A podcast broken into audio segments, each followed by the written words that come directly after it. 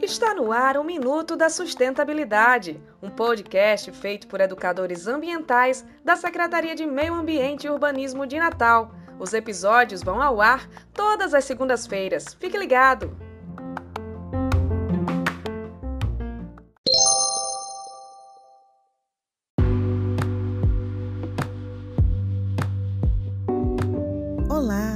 No nosso bate-papo de hoje, vamos falar sobre educação ambiental com a técnica ambiental integrante da equipe multidisciplinar do Parque da Cidade, Janaína Rocha.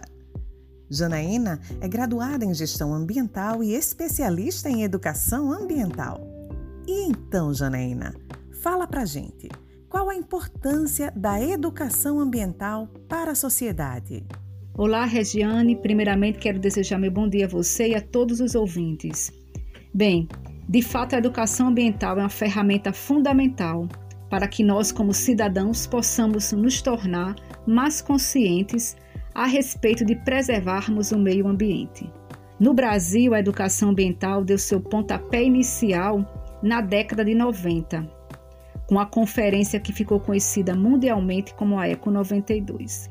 E ainda nessa década também foi instituída a Lei 9795, que rege a Política Nacional de Educação Ambiental, destacando a importância que todas as escolas tenham o dever de trabalhar métodos de preservação e incentivar os processos de reciclagem, e ainda compreender a totalidade do meio ambiente e sua importância dentro da vida socioeconômica e cultural.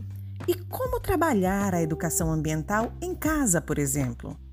Regiane, é preciso cuidar do planeta desde cedo, a começar dentro das nossas casas.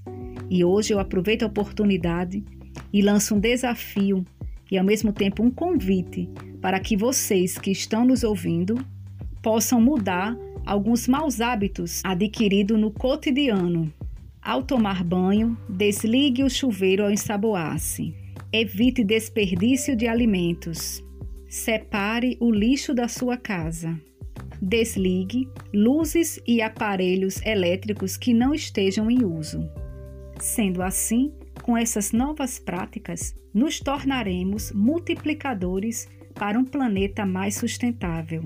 Certo. E qual é o maior desafio da educação ambiental? O maior desafio para nós educadores ambientais é conseguir despertar uma consciência de responsabilidades que cada um de nós temos para com o meio ambiente. É que a maioria das pessoas acreditam que as responsabilidades de proteção e conservação do meio ambiente cabem apenas às esferas municipais, estaduais e federais, ou seja, eles não se sentem inseridos como contribuintes na construção de um planeta melhor.